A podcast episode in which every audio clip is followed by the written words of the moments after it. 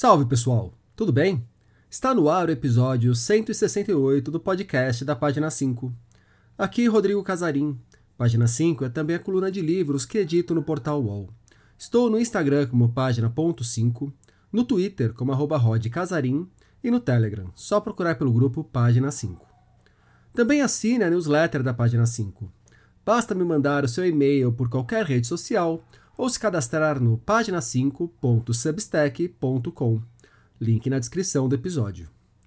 E já conhecem A Biblioteca no Fim do Túnel? Um Leitor em Seu Tempo? É o livro que acabo de lançar pela Arquipélago. Está disponível em diversas livrarias pelo país. Forte é quem sabe ouvir, quem sabe dialogar, quem se comove com a dor das outras pessoas. Essa pessoa é forte. É o que escreve Cidinha da Silva em Foi Mesmo Ontem, Não Faz Tanto Tempo, uma das crônicas de tecnologias ancestrais de produção de infinitos, publicado na virada de 2022 para 2023.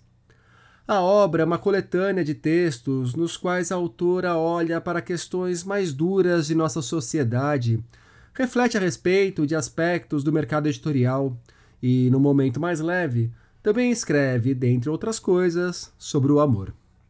Arapucas da profissão de escritora, o olhar da contista e a vitalidade da crônica como gênero são assuntos do papo que batemos a partir de tecnologias ancestrais de produção de infinitos. Cidinha é uma autora de vasta produção. Como contista, venceu o prêmio Clarice Lispector da Biblioteca Nacional em 2019 com Um Exu em Nova York. Já o infantil O Mar de Manu lhe valeu o prêmio APCA de 2021. De sua obra ainda se destacam títulos como Sobreviventes, Ó Margem Reinventa os Rios e Os Nove Pentes da África. Cidinha da Silva, muito obrigado pela presença aqui no podcast da página 5. Cidinha, Tecnologias Ancestrais de Produção de Infinitos. Para a gente começar o nosso papo, queria saber como que nasce esse livro, de onde que vem as crônicas que encontro aqui. As crônicas, alguns outros textos com uma pegada mais de contos, né? É, às vezes as pessoas, bom, bom dia, boa tarde, boa noite, pessoal que ouve a gente. É, às vezes as pessoas falam isso de, de textos mesmo, né? Que, de crônicas, que tem uma pesada, pegada mais de, de contos. É difícil às vezes a gente colocar uma caixinha tão específica, alguma coisa, né? E mais ou menos, assim, tem duas coisas, antes de, de responder a sua pergunta mais diretamente, tem duas coisas para mim que identificam muito, que diferenciam muito, né, o que é uma crônica e o que é um conto. Acho que no conto, é, quem está escrevendo nunca pode entregar tudo para quem lê, né? O conto você fica imaginando o que é que que aconteceu, tem várias é, possibilidades ali de fechamento da coisa e tal. É aquele negócio que a, que a Lígia dizia, né? A Lígia Fagundes, Fagundes Teles, o, o conto é sobre aquela árvore ali, mas atrás da árvore tem uma pessoa. E essa pessoa pode mudar tudo. Né? E outra característica do conto que o diferencia da crônica, para mim, é a construção das personagens, que precisa ser muito bem feita. Nas crônicas, você tem personagens ou não. E se tem, eles são um charme. Não precisam, assim, ser aquela coisa redonda, bem acabada e tal. Como meus textos têm muitas personagens, eu acho que, que muita gente tende a achar semelhanças né, com o conto.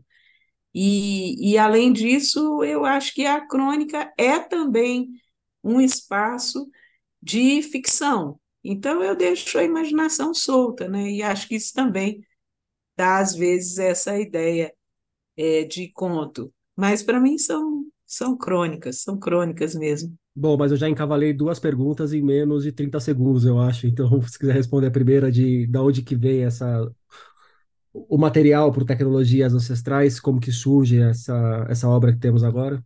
Sim, o, o Tecnologias vem de um desejo de publicar coisas que eu não tivesse divulgado tanto na internet, ou coisas inéditas mesmo, né, que eu vinha, vinha juntando, E, e aí tinha esse momento da pandemia, que eu escrevi muita coisa, né? Durante a pandemia, eu queria trazer esses textos para um livro, várias dessas coisas foram publicadas em alguns lugares, e eu queria trazer isso para o livro. Tinham os textos também que eram mais, que eu chamo como os textos mais de fruição, são os textos que tratam de, de, de temas gerais e tem mais humor, coisas que muita gente identifica como sendo mais típica da crônica, né? E a parte do meio, que são textos que tratam do labor intelectual, né? É, do labor literário, principalmente. Então, para que coubesse tudo isso no livro, eu resolvi dividi-lo em três partes, são três pássaros, né? O carcará, o João de Barro e o Bem-te-vi. E ali eu agreguei os textos que eu queria trazer para esse livro. É assim que ele nasceu.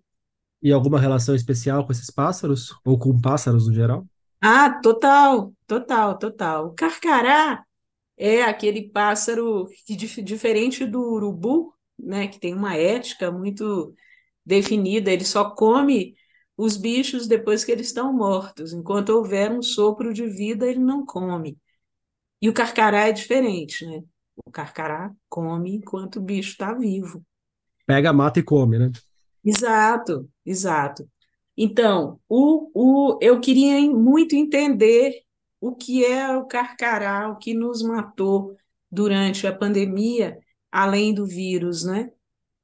Que atuou em conjunto com o vírus. Então, esses são os textos de Carcará, por isso esse pássaro.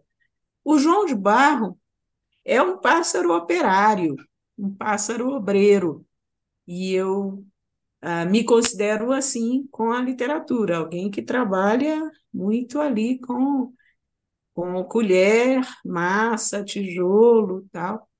E o bem-te-vi é esse pássaro fugaz, leve, que fala essa frase tão bem-fazeja, né? Bem-te-vi, bem-te-vi, bem-te-vi. Eu gosto de pássaros, de um modo geral, não sou especialista, nada disso, apenas gosto. E trouxe esses três pássaros, que são da minha predileção, o carcará, porque ele é essa incógnita, né? Essa incógnita cruel. E esses outros dois pássaros, é, por esses motivos assim que estão mais ligados à, à, admira, à admiração, ao enlevo, né? Que eles me provocam. É, eu tenho uma pergunta iluminada por cada pássaro. Eu vou começar pelo Bem TV, então, que é essa parte mais leve, talvez, do livro, mais reflexiva, mais lírica. É, me parece que tem menos atrito com os tempos bicudos em que a gente esteve metido e que ainda estamos, de certa forma. Há textos ali que falam de amor, de amor entre mulheres, por exemplo. É, como que é o, a produção e o espaço para esse tipo de texto no momento em que a gente estava vivendo sob bolsonarismo, sob pandemia, que a resposta imediata que eu via muitos escritores, e aí até eu mesmo produzindo o que eu produzo na parte do jornalismo, era de estar sempre num conflito muito grande com o que a gente está vendo no cotidiano, né? Um cotidiano horroroso. Na realidade, eu acho que esses textos, praticamente todos eles são de antes da pandemia. Eu não não não escrevi muito durante a pandemia, eu escrevi mais por encomenda e, e as encomendas que eram feitas ah, estavam em torno do contexto da pandemia, né? É esses textos aqui, estou dando uma olhada no livro, acho que acho que praticamente todos, tem um ou dois aqui é, que tem alguma que, que eu percebo que foram no contexto da, da pandemia, porque tem alguma referência a ela. Mas, de um modo geral, eles foram escritos antes. E durante a pandemia, é isso que eu disse. Eu escrevi muito, escrevi, considero que escrevi bastante, mas sob demanda. Né? Eu fui contratada para escrever alguns textos e escrevi. Não teve uma escrita mais fluida, não. Uhum. E a gente entra na parte do João de Barro, então, que num dos textos você fala que em 140 minutos você consegue escrever cinco textos como aquele específico. É. E eu achei muito legal em determinado momento que você discute, inclusive, a parte da, da remuneração pelo trabalho e de encomendas que às Sim, vezes pedem mundos e fundos e não pagam por isso. Você pode falar sim. um pouco desse seu aspecto profissional relacionado à escrita e como que é esse processo de escrita mesmo? Que cinco textos em 140 minutos não é. É, são textos curtinhos, né? São textos de dois mil, mil toques, textos que seriam para Instagram, né? É, e eu escrevo mesmo, muito rápido. Depois é o tempo da esses textos curtinhos, assim, né? É o, te, é o tempo da revisão. Depois o tempo que eu tenho para postar, né? Ou para publicar. Se eu tenho duas horas, é o tempo que eu tenho para revisar. Se eu tenho um dia, se eu tenho uma semana, né? É, aí o texto consegue dormir e tal.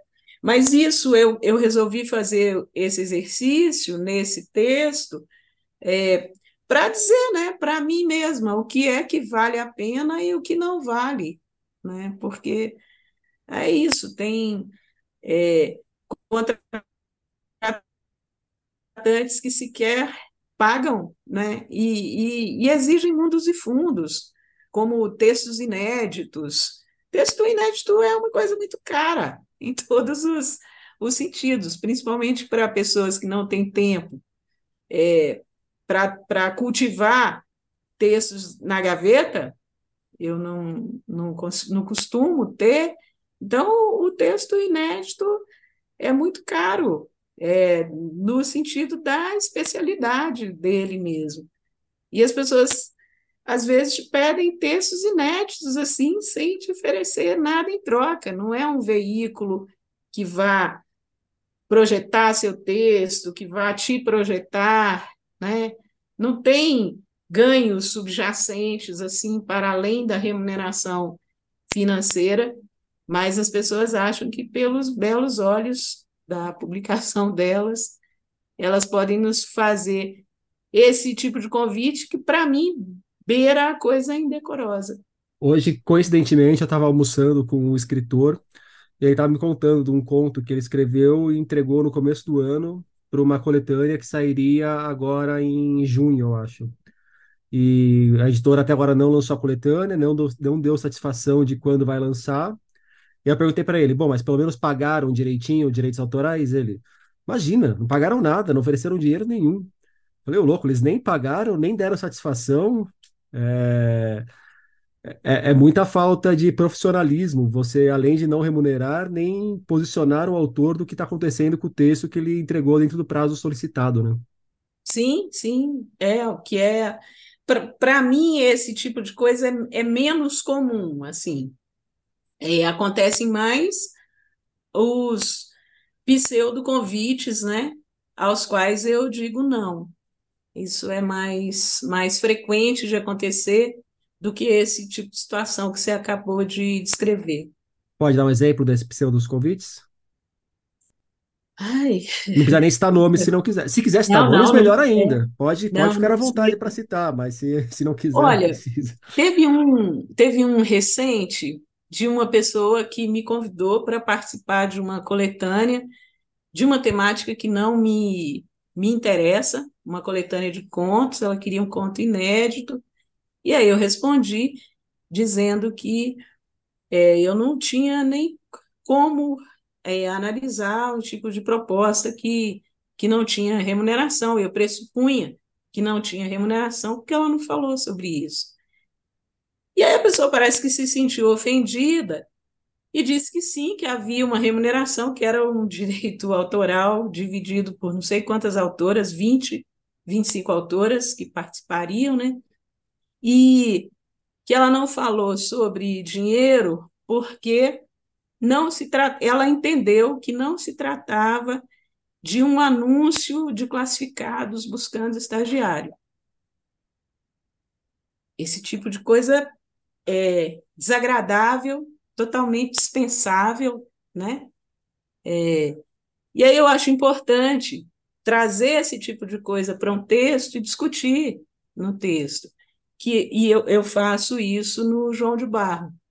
aqui no Tecnologias Ancestrais, não essa situação específica, né?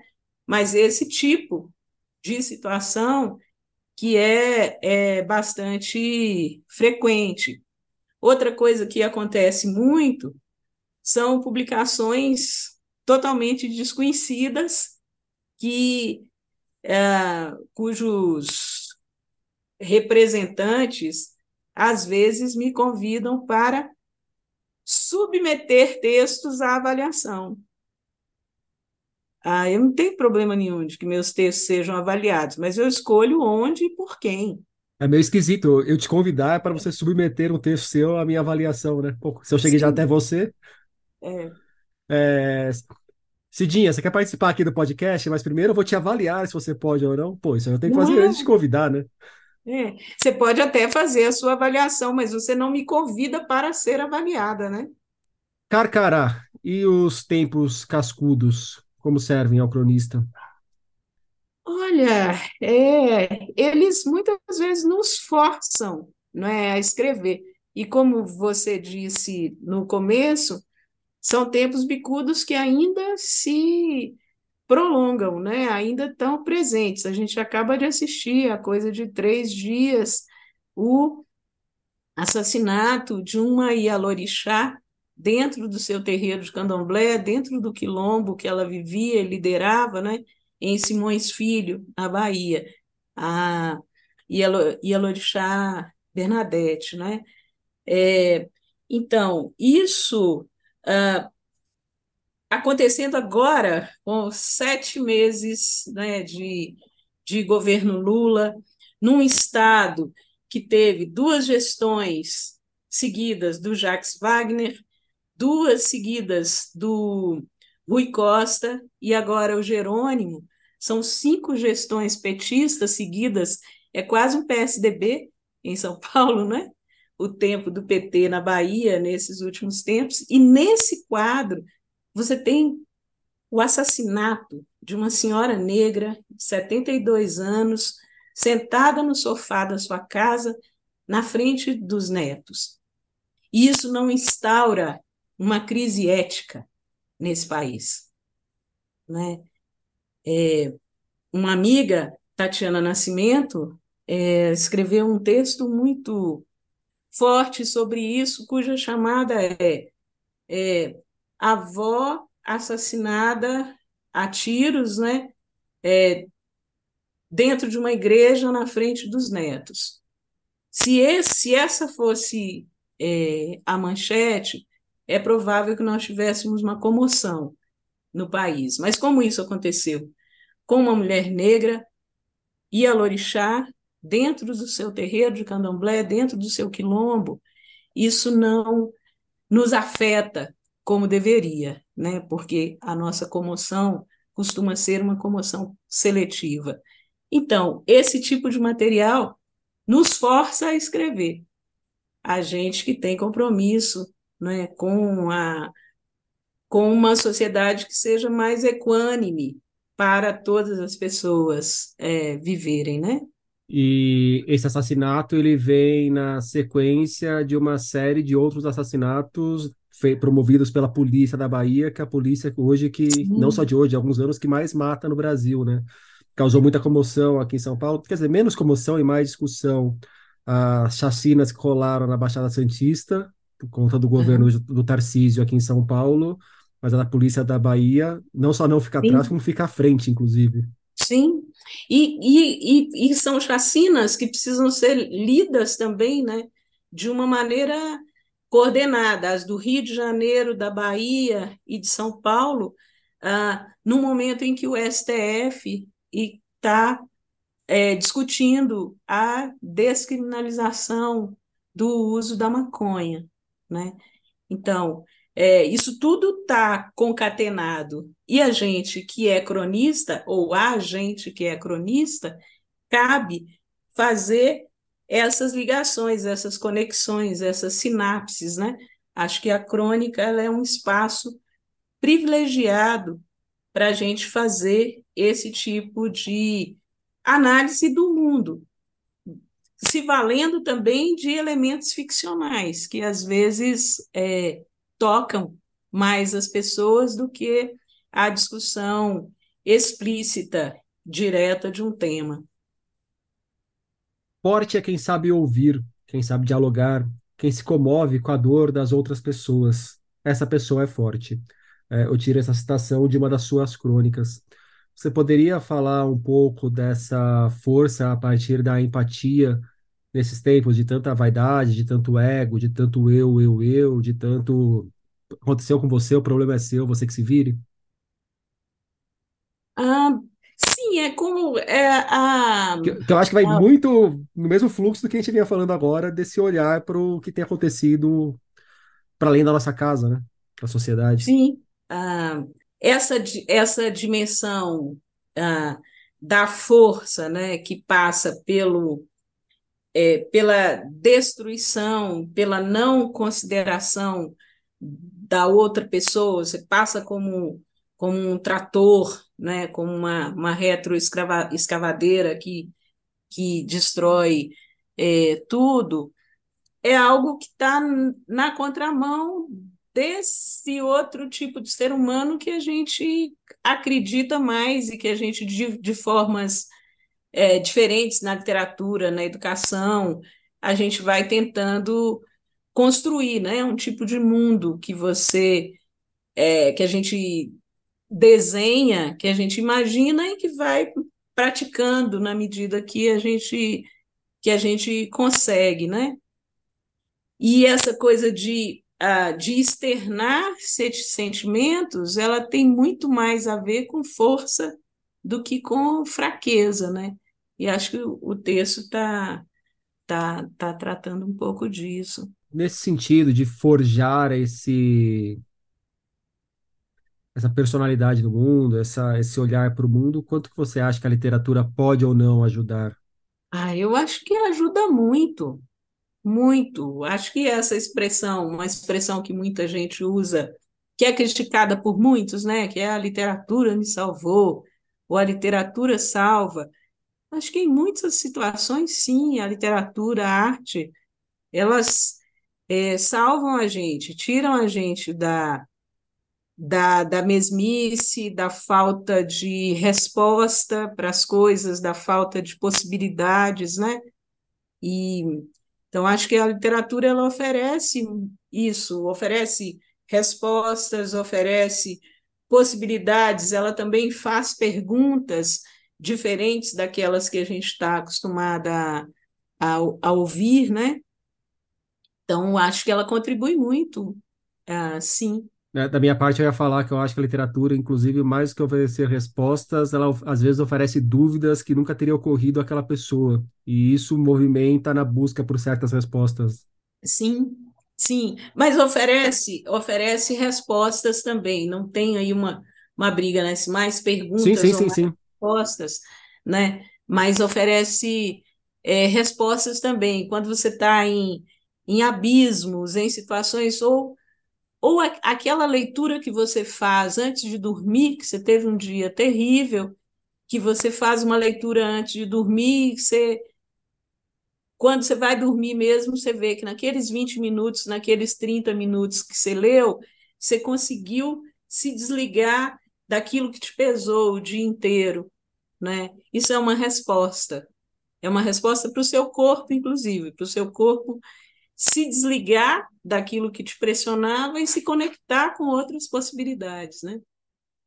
Até de solução das coisas durante o sono. Cidinha, ao longo dos seus textos, em diversos momentos, às vezes nem sempre de forma escancarada, ou quase nunca de forma escancarada, você fala de alguns traços essenciais, acronistas, a importância da observação, da escuta, do saber ficar em silêncio. É... Você consegue contar como que é a sua prática desse silêncio, a sua prática dessa escuta, que não é só ficar prostrada esperando que o mundo apareça, né? Como que é, você se prepara, ou você se coloca para estar atenta para fazer uma escuta, ter um silêncio, uma observação de qualidade para sua escrita depois? Acho que, na verdade, eu não me preparo. Tem aquele negócio da, da técnica que você vai desenvolvendo e ela passa a fazer parte do seu jeito de estar no mundo, né? É, uh, num dos meus livros, uma vez na quarta capa, o, o Luiz Rufato, a meu pedido, para escrever alguma coisa e tal, ele mandou uma coisa que dizia mais ou menos assim, que o, o bom cronista é aquele que é com, como um bom pescador, né? O pescador olha para um rio e sabe onde tem peixe. E quem é cronista olha para o mundo e vê coisas, ah, isso aqui dá uma crônica. E é uma técnica que você vai desenvolvendo, que você vai é, apurando ao longo do tempo e ao longo da escrita. Eu não faço aquela linha, é, não pertenço àquela linhagem de cronistas que fazem determinados trajetos, repetem determinados trajetos e tal, e dali tiram as suas personagens, as suas situações. Eu costumo dizer que a crônica pula na minha frente. No metrô, quando eu estou fazendo uma caminhada, quando eu saio do meu prédio, quando eu estou olhando a janela, enquanto a gente está conversando aqui, eu estou vendo que, que livros que eu consigo identificar aí atrás de você. Na, Depois eu te mando uma foto se quiser.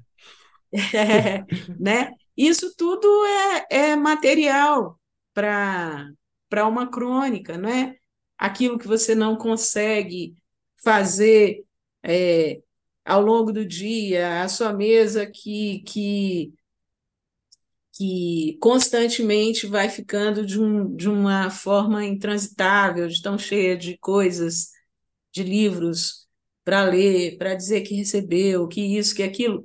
E aí tem tudo o que faz com que você não consiga arrumar aquela pilha de livros, por exemplo.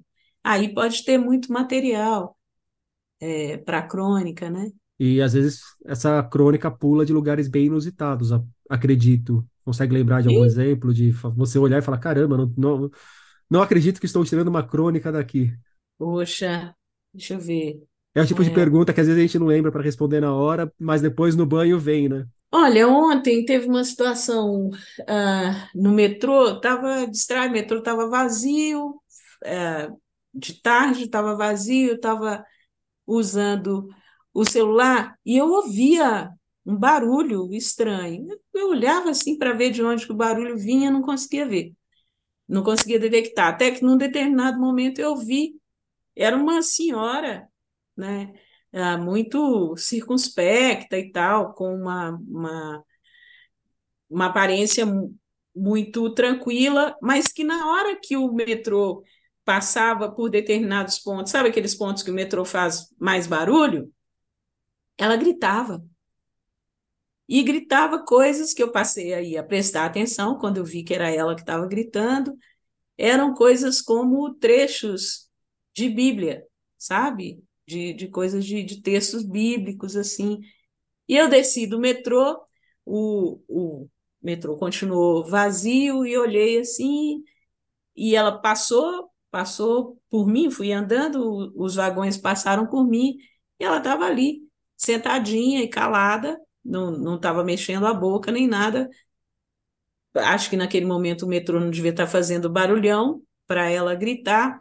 Eu nunca imaginaria que aquela mulher é, seria uma pessoa que, que gritaria quando o metrô estivesse gritando também, quando o metrô estivesse fazendo barulho.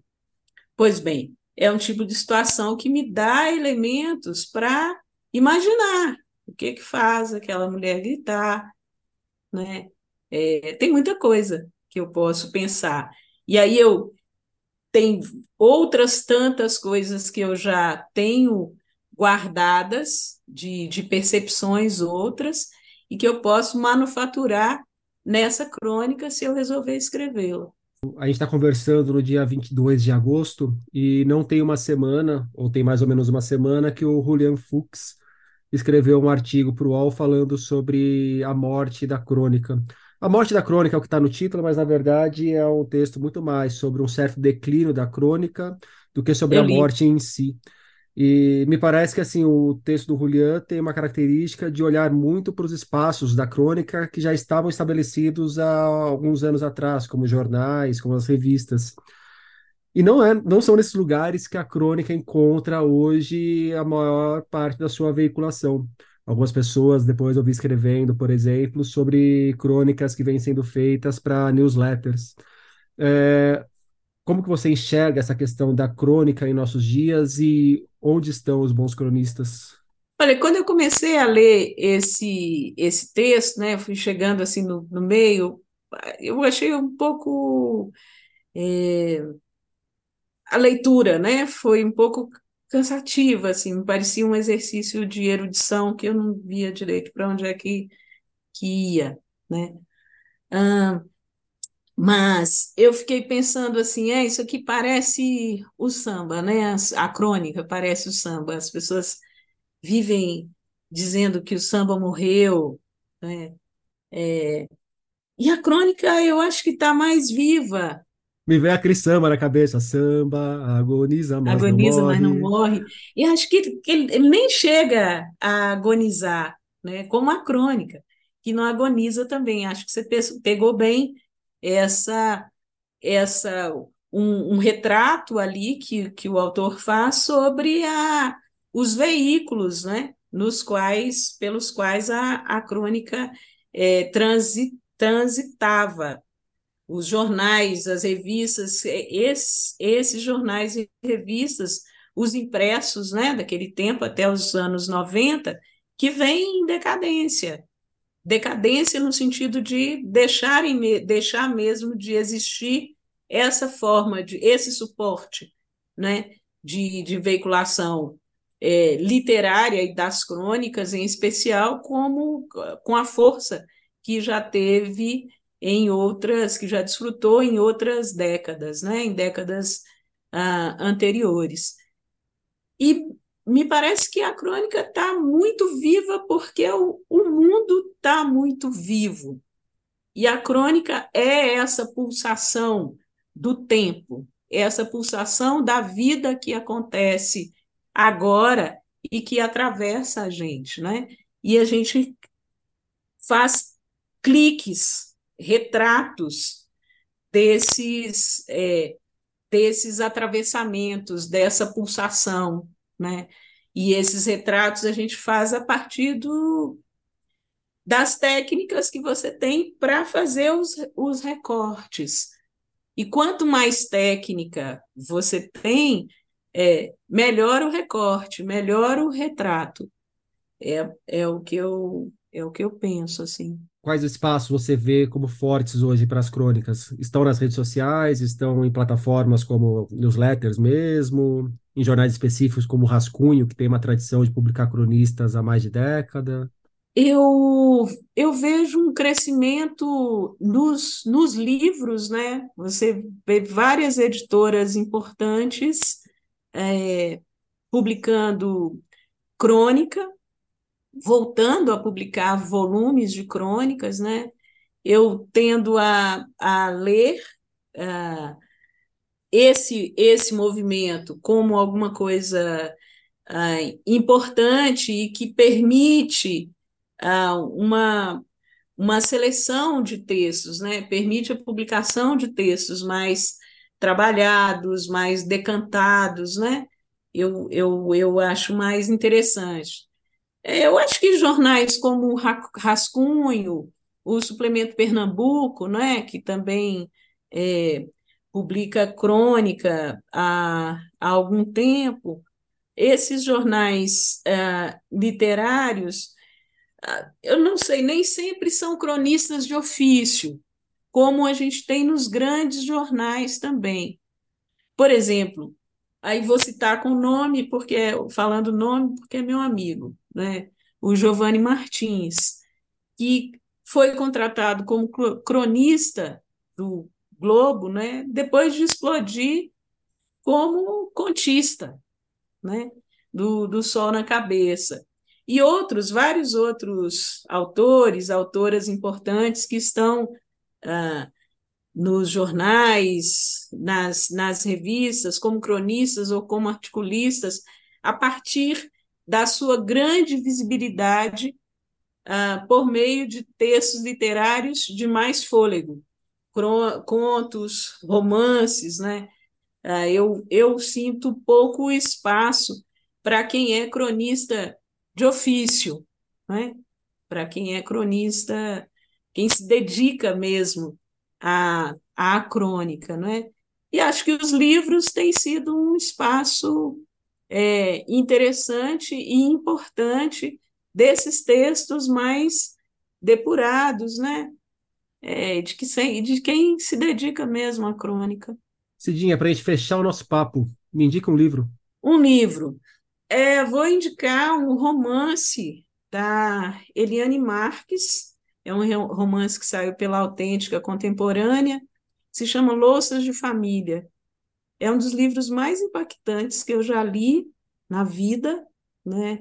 Eliane é uma poeta, não sei se você já teve oportunidade de entrevistá-la aqui. Eu não li ainda o livro, eu não entrevistei, mas eu acho que já é a terceira ou quarta pessoa que indica o livro nesse momento do podcast. Por favor, vale muito a pena você conversar com ela, é uma poeta muito interessante que se lançou agora como romancista, como com esse primeiro livro, Louças de Família, que eu recomendo enfaticamente para todo mundo. É um livro duro, duro, não é um livro é, doce, é um livro fácil, mas é um livro que a gente é, precisa ler e precisa ler ah, pela grande escritora que o escreveu, não é pelo tema, é pela forma como a Eliane Marques consegue manufaturar o texto né, e nos dar uma, uma, uma leitura que faz um, um que traça um panorama muito rico para muitas pessoas desconhecido né, de construção de família negra na região sul do Brasil, né, na, na, na, na região fronteiriça, é, principalmente. Então, Louças de Família, de Eliane Marques, da Autêntica Contemporânea. Cidinha da Silva, muito obrigado pelo papo. Muito obrigada, Rodrigo Casarim. Um prazer. Tecnologias ancestrais de produção de infinitos, de Cidinha da Silva, chega aos leitores pela Martelo. Por hoje é isso aí, pessoal. Indique o podcast para os amigos e inimigos. Um abraço, um beijo, um aperto de mão e até daqui duas semanas.